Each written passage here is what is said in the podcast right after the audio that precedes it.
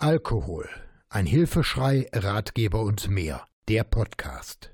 Unterstützung von Angehörigen und Vermeidung von Rückfällen. Aufgenommen und bearbeitet mit freundlicher Unterstützung der Diplomjournalistin Martina Bernhard im Studio der Medienwerkstatt des Katholischen Bildungsforums Rhein-Erft in Bergheim. Auf ein Wort. Schwerpunkt Führungskräfte.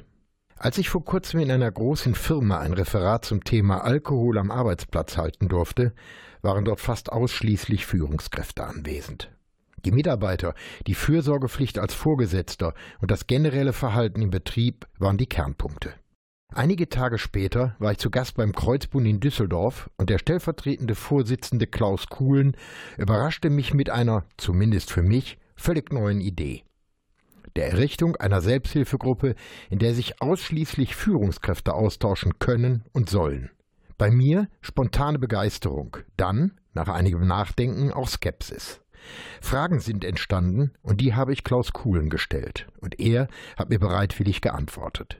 Wie bist du oder wie seid ihr auf die Idee gekommen, eine Gruppe speziell für Führungskräfte zu gründen? Ich stehe im regelmäßigen Kontakt mit der Leiterin der sozialen Dienste einer großen Firma. Hier wurde die Idee geboren. Wir haben uns darüber ausgetauscht, dass Führungskräfte besonderen Ansprüchen unterliegen und hier ein hohes Potenzial abhängig zu werden besteht. Wie wird diese Idee angenommen? Diese Idee wird sehr gut angenommen. Wir haben zurzeit 13 Gruppenmitglieder und einige Anfragen. Diese Gruppe ist in ihrer Art einzigartig in Deutschland. Ich stelle es mir schwierig vor, an Mitglieder zu kommen, oder wie sprecht ihr diese Betroffenen an? Unser Kreuzbund-Magazin hat eine Auflage von 1000 Exemplaren und wird an unsere Mitglieder, Kliniken, Schulen und andere Einrichtungen verschickt. Hierüber und durch unsere Webseite kommen die Kontakte zustande. Ich muss noch einmal auf den Grundgedanken zurückkommen. Wäre ein Austausch unter allen Mitgliedern nicht sinnvoller? Schafft ihr auf diese Art und Weise nicht eine Art Hierarchiedenken? Grundsätzlich gilt ja der Gedanke des völlig offenen Umgangs mit dem Thema Alkoholismus. Und äh, jetzt helft ihr im Grunde ja beim Vertuschen. Oder ist das einfach nur ein neuer Versuch, Hilfe zu leisten? Wir vertuschen nichts. Im Gegenteil. Die Gruppenabende sind geprägt von sehr offenen und ehrlichen Gesprächen. Diese Gruppe schottet sich auch nicht ab. In unserem Café gibt es natürlich auch Gespräche mit anderen Kreuzbundmitgliedern. Unser Ziel ist es, diesem Klientel eine Plattform zu bieten, wo man sich auf Augenhöhe begegnen kann. Bitte nicht falsch verstehen. Aber ein Austausch unter Führungskräften hat zum Teil auch andere Schwerpunktthemen. Hattet ihr Bedenken bei dieser Idee und wenn ja, dann welche? Nein, wir hatten keine Bedenken. Es ist eine neue Gruppe entstanden, für Führungskräfte eben. So wie es unter anderem eine Seniorengruppe, eine Angehörigengruppe und demnächst eine Frauengruppe gibt. Welches Ziel habt ihr grundsätzlich bei der Einrichtung dieser Gruppe? Ziel ist es, mehr Interessierte für diese Gruppe zu gewinnen.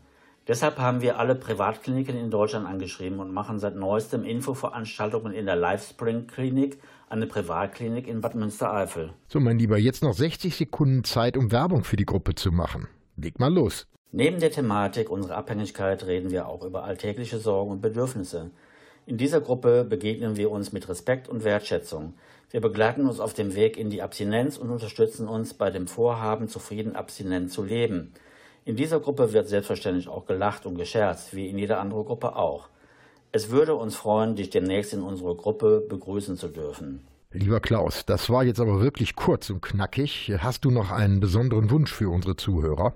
Einen besonderen Wunsch habe ich noch an euch. Nehmt eure Suchterkrankung an, steht dazu. Das ist die Voraussetzung für ein abstinentes Leben. Durch unsere Suchterkrankung sind wir zuweilen eingeschränkt, aber das bedeutet nicht, dass wir uns zu Hause einschließen müssen und nicht mehr am Leben teilhaben dürfen. Bleibt achtsam und passt auf euch auf. Ja, vielen Dank an Klaus Kuhlen und die Zuhörer. Mein Wunsch, bleibt alle gesund. Du kannst alles das und viel mehr aber auch nachlesen. Schau mal auf meine Webseite unter www.burkhard-tom.de. Diesen und weitere Podcasts gibt's auch rund um die Uhr in der Mediathek von NRVision. Wir hören und sehen uns auf www.nrvision.de.